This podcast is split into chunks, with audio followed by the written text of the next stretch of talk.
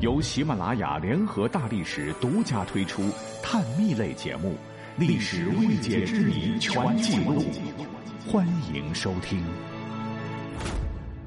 大家好，我是大力丸。今天呢，我们再讲个有意思的。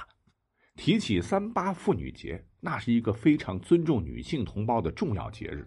但是呢，你要把后仨字去掉，三八却又是一个令女士们非常讨厌的一个词。言外之意就是指某人举止轻浮、傻里傻气、疯疯癫癫、不够庄重等。要是在前面再加个臭臭三八，那杀伤力直接爆棚。但是您知道吗？其实这个三八妇女节和三八没有任何关联。三八妇女节是舶来品，一九零九年美国确立，而三八却正儿八经的是咱中国本土词汇。但是呢，我发现一个问题啊，很多朋友误解说三八三八台湾人最爱骂，港片也很多，收声啦死八婆，以为三八是出自于闽南语或者是粤语，是上世纪八九十年代传入内陆的。其实呢，这是不对的，因为据考证，“三八”这个词是完完全全、正正宗宗的中原词汇，七八百年前古人创造。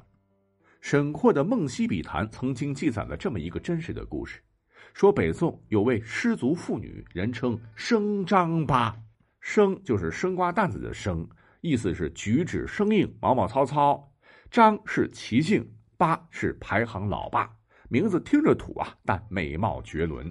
恰好当时曾经澶渊退辽、开发雷州的著名宰相寇准，演义评书里边那个寇老西哈，附庸风雅，喜欢找些社会名流家里边谈诗作赋、饮酒作乐。那时候的风气就是这样啊，也会找来风流守则的女子前来助兴，而生张八就是其中之一。那大家伙饮酒作乐，喝得开心了，寇准即兴要邀请来的名士魏野作诗，还定下题目。为美貌的生张八当场赋诗一首。这个魏野啊，历史上他也算是个有名的诗人，一生清贫，不论污流，被后人所尊崇，被称之为陕州处士，是连当年宋真宗亲自请入朝都请不动的大人物。他居住过的草堂山庄，现在被誉为陕州八景之一——草堂春晓。你一听这人物的生平啊，就知道他肯定当时老不乐意了。哦，让我一大隐士，给一失足妇女吟诗作赋，这不是埋汰我吗？但寇准待自个儿又不错，不好发作，便作诗戏弄道：“君为北道生张八，我是西周熟魏三。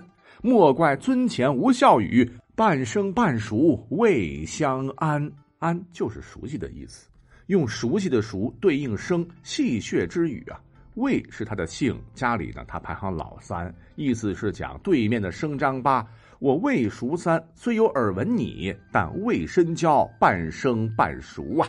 三八由此问世，这个三八呢，原本指的就是生张八和魏熟三的简称，哎，同时呢还诞生了一个大家伙都知道的成语“半生半熟”。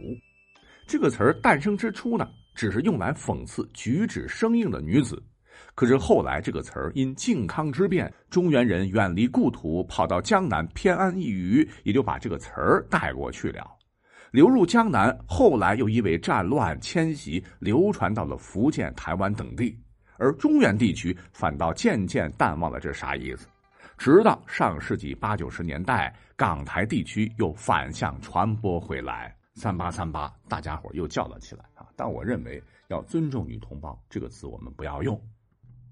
那除了这一个有历史可追溯的说法之外呢，我还看到一个更接地气的讲法，可以当做参考。我觉得是民间流传的了，说三八其实呢是跟当年列强侵略中国有关。自一八四零年。叩开中国国门之后呢，清廷被迫割让了很多的租界，就大批洋人进入中国。那他们待的租界和周边中国人住的是有区隔的。清廷是为了治安考虑吧，就规定每月农历初八、十八、二十八这三天。哎，也就是说，三八原来指的是这三天带八的日子，洋人们才能进到中国人的居住区来转转买卖。而周边百姓呢，就将每个月三个八号看到洋人们的日子称作三八。可是洋人妇女比较开放，跟咱们国家的传统妇女不一样。这三天呢是四处乱逛，打扮的是花枝招展，熙攘吵闹，叽叽喳喳说着鸟语，这让老百姓觉得不守妇道，疯疯癫癫，勾引男人。一看到他们就指代着说：“三八又来了，真三八。”久而久之，三八就成了指女性风骚、举止轻浮、疯疯癫癫之意，成了贬义。